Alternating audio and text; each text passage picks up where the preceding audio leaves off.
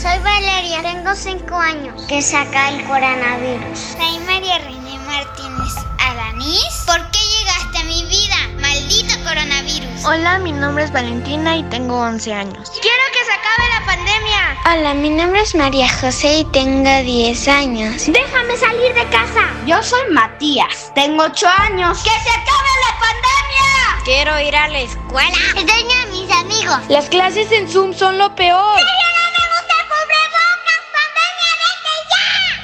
El último día de clase será este próximo viernes 20 de marzo y regresaremos el día 20 de abril. Estamos hablando de un receso de 30 días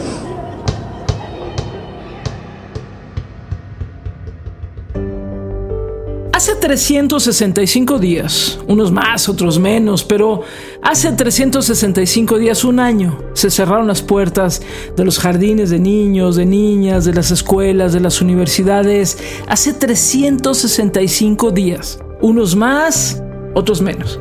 Se detuvo la vida para millones de niñas, de niños, de jóvenes. Y sí, se fragmentó en pedacitos el futuro tal y como lo imaginábamos. Hola, mi nombre es Karen López, tengo 18 años y soy de Chihuahua, Chihuahua. Claramente me siento un poco sorprendida de que ha pasado tanto en este año, pero que pues poco a poco hemos logrado sobrellevarlo. Eh, mi nombre es Nicolás Valles, tengo 14 años, vivo en la Ciudad de México. Me siento aburrido porque pues ya no tengo muchas cosas que hacer y no puedo ver a mis amigos, entonces pues, me aburre mucho. Me llamo Victoria Martínez Torres, tengo 17 años y soy de la delegación Álvaro Obregón. Respecto a cómo me siento, pues realmente muy triste, ya que no he podido ver a mis amigos y mucho menos convivir con ellos. Mi nombre es Demesis Ramírez Ramírez, soy del estado de Guerrero, municipio de Acapulco de Juárez. Me doy cuenta de que una pandemia que creíamos que iba a durar un mes se extendió y las personas que estaba acostumbrada a ver no las he vuelto a ver y no sé si las vuelvo a ver.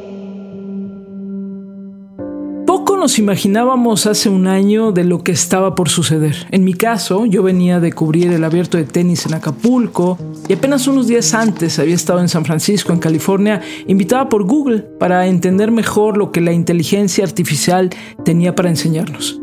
Allí estábamos, en San Francisco, bobos seres humanos ilusionados porque un robot reaccionaba a nuestros deseos o porque unas cámaras escondidas en la selva costarricense nos contaban lo que pasaba cuando no podíamos mirar. Bobos y bobas, seres humanos y humanos, hay que decirlo tal cual. Ya en Acapulco veníamos escuchando de la llegada del virus. Pues no, no debe sorprendernos, Gabriela. Eso es algo que iba a ocurrir tarde o temprano. De hecho, el mismo doctor López Gatel ya lo había anticipado, que eh, no tiene ninguna trascendencia en cuanto a lo que ya se esperaba. O sea, ya sabíamos, hemos dicho desde un principio, este virus va a llegar tarde o temprano. O sea, no es nada diferente de lo que se esperaría. Pero no imaginábamos mucho más. Hasta que llegó, hasta que cayó y hasta que nos obligó a encerrarnos.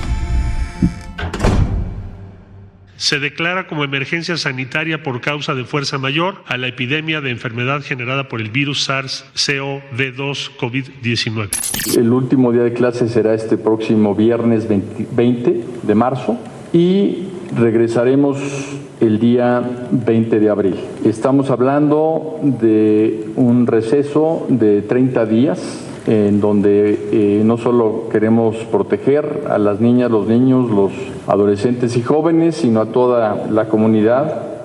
Y de pronto se nos vino encima la vida. Todos a casa, a trabajar, a estudiar, a improvisar la cotidianeidad, dónde vives y cómo vives, tienes internet, vas a hacer home office, qué pasará con tus hijas y tus hijos y los abuelos, qué es más importante, cómo nos encerramos y cómo serán las clases a distancia y qué hacemos con la televisión. No todos tienen televisión. Y qué hacemos con las clases en línea, pero tampoco todos tenemos clases en línea, ni internet, ni nada.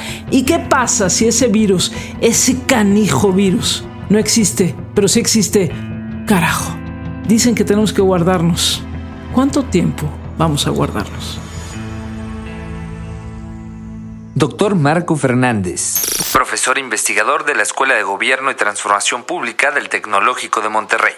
Yo puedo entender que en, este, en esta fecha, hace un año, nos agarraron con los dedos en la puerta y que el sistema educativo no estaba preparado. Pero un año después, esa excusa ya no se puede aceptar Ya no es aceptable que hoy no tengamos cifras de abandono escolar, que no tengamos un diagnóstico de las afectaciones este, emocionales, de las afectaciones de aprendizaje, sí me parece una irresponsabilidad.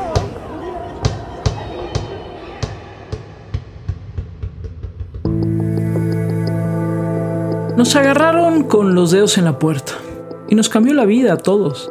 Fuimos entendiendo y adaptando, asumiendo que las autoridades daban tumbos en decisiones y proyecciones. Los niños, las niñas, los jóvenes, todos buscaron encontrarle sentido a una eternidad que parecía comenzar el lunes, pero que se extendía por semanas y más semanas y más semanas y meses hasta llegar al año, hasta llegar al día de hoy. La nueva normalidad, esa de tomar clases a distancia. Buenas tardes, estimados aspirantes de Prepa en línea SEP. Les doy la más cordial bienvenida a esta primera sesión síncrona que estamos desarrollando del módulo propedéutico. De no recibirlas, de no entender nada. Eh, si todos pudieron ya ingresar este, al aula virtual del campus de la facultad de madres y padres y tutores tratando de convertirse también en maestros, de miradas abandonadas de miles de jóvenes que de pronto no sabían encontrarle sentido a lo que les decían en la tele o les transmitían por WhatsApp o les comentaba la profe que llegaba a pie a sus casas para explicarles lo inexplicable. ¿Por qué? ¿Cómo le encuentras sentido al futuro cuando este se te derritió entre los dedos? Cuando estaba en prepa al terminar yo ya sentía que yo no estaba aprendiendo. Sin embargo, ahora en la universidad sí siento que aprendo, sin embargo no lo disfruto tanto. Sí he aprendido porque he aprendido muchas cosas que no sabía sobre física, matemáticas y otras materias. A mi parecer es mejor asistir a clases presenciales que a clases virtuales. En este punto la escuela ha decaído, las clases no son iguales, pero se agradece que los profesores estén dando todo lo posible por enseñarnos. Según un estudio de la Escuela de Gobierno y Transformación Pública del Tecnológico de Monterrey y del periódico Reforma, tres de cada cuatro padres y madres de familia aseguran que sus hijos no aprenden lo mismo con las clases a distancia. 70% considera que la falta de clases presenciales les ha afectado emocionalmente a sus hijos. Al 68% no los motiva las clases por televisión y al 62% le hace falta el acompañamiento de los docentes. ¿Qué sigue entonces? ¿Qué hacemos un año después? ¿Cuándo ponemos sobre la mesa el regreso a clases y el futuro de una generación marcada por la pandemia? Doctor Marco Fernández, profesor investigador de la Escuela de Gobierno y Transformación Pública del Tecnológico de Monterrey. Uno, obviamente es obligatorio el uso de cubrebocas. Aquí no está eso a discusión. Dos, se tiene que hacer de manera escalonada. Tres, tienes que no pueden todos salir al mismo tiempo en, los recreos. Lo distancia, ventilar lo mejor posible los espacios. Una cosa que nadie quiere reconocer es cómo los países que han tenido más, más éxito en este regreso no te firman una responsiva solo de los papás de que están libres de COVID, no, sino que lo que necesitas es hacer un número más importante de pruebas, tanto a los alumnos como a los docentes, para poder tener un mejor monitoreo del grado de potencial de infecciones en un plantel. Luis Hernández Navarro, escritor y periodista de la jornada, en un foro organizado por la CENTE y el CENTE, sección Chiapas. Creo que hay 11 consideraciones básicas para regresar a clases, las enumero muy rápidamente. Primero, cubrebocas generalizado para niños y alumnos. Segundo, garantizar el distanciamiento. Tercero, ventilación. Cuarto, hay que minimizar la interacción de los grupos. Quinto, hay que garantizar el lavado de manos. Sexto, garantizar pequeños grupos con horarios escalonados, alternados. Séptimo, hay que garantizar tomar la temperatura, así como se nos toma la temperatura cada vez que entramos a una tienda o cualquier lugar. Octavo, hay que garantizar la desinfección de los edificios. Noveno, en ciertas circunstancias hay que garantizar el poder realizar por lo menos pruebas rápidas este, de COVID a muchachos y alumnos. Si no, aquello va a ser un contagiadero. Décimo, ¿qué va a suceder con el transporte? Porque el problema no es solamente lo que sucede en las aulas, sino lo que pasa para llegar a las aulas. Y finalmente, onceavo, la vacunación para el personal de salud que tiene comorbilidades muy claramente trazadas. Hay problemas muy serios entre nuestros maestros de hipertensión, de diabetes, parecieran ser incluso enfermedades profesionales. ¿Regresamos a clases? ¿Cuándo y cómo? La seguridad de profesores y profesoras, la seguridad de alumnos y alumnas, de padres, de madres, de abuelos, abuelas. ¿Cómo recuperamos el tiempo perdido?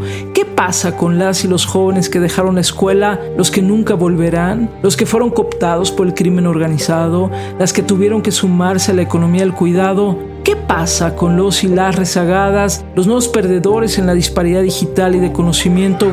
A 365 días de que se cerraron las aulas, tenemos, como las mejores alumnas, más preguntas y muy, pero muy poquitas respuestas.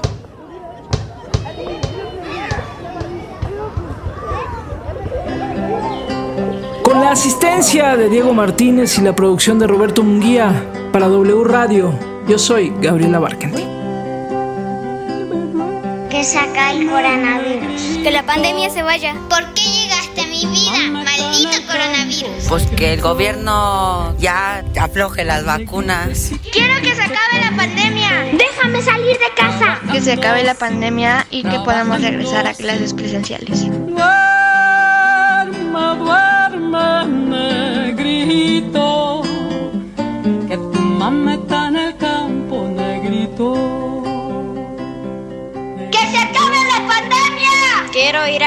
escuela. Extraño a mis amigos. Las clases en Zoom son lo peor. ¡Cállate!